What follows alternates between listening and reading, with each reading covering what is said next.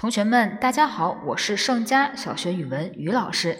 今天于老师继续带大家学习《山海经》的故事。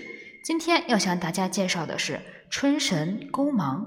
春神勾芒是西方天帝少昊的大儿子，他啊生得十分的奇特，有着一张人的面孔，却长着鸟的身子。他呀经常身穿一件白色的衣裳。驾着两条龙，四处的游玩嬉戏。当年皇帝封少昊为西方金德之帝，临走之前啊，少昊留下了勾芒做了东方木德之帝伏羲的属臣。后来伏羲封他做木神。春天是草木繁盛、生机勃勃的季节，而勾芒这两个字的意思就是草木生长弯弯曲曲。互相交叉的意思，春天又代表了生命，因此勾芒被后来的人们尊称为生命之神。作为生命之神，勾芒可以主宰人们的寿命，掌握人们的生死。据说春秋时期的秦穆公是个非常贤明的诸侯，非常的重视人才。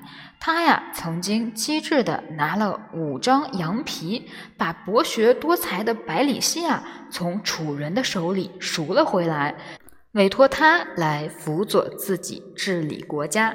秦穆公啊还非常的厚爱百姓，曾经赦免了三百个。把他的好马杀来吃了的旗下野人，后来这些人啊，为了感激他的恩德，帮助他打败了晋国的军队，还俘虏了晋国的国君夷吾。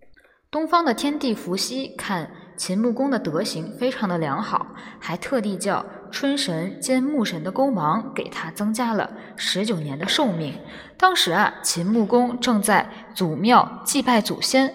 中午时分呢，他呀突然看见一位神人从庙堂的正门走了进来。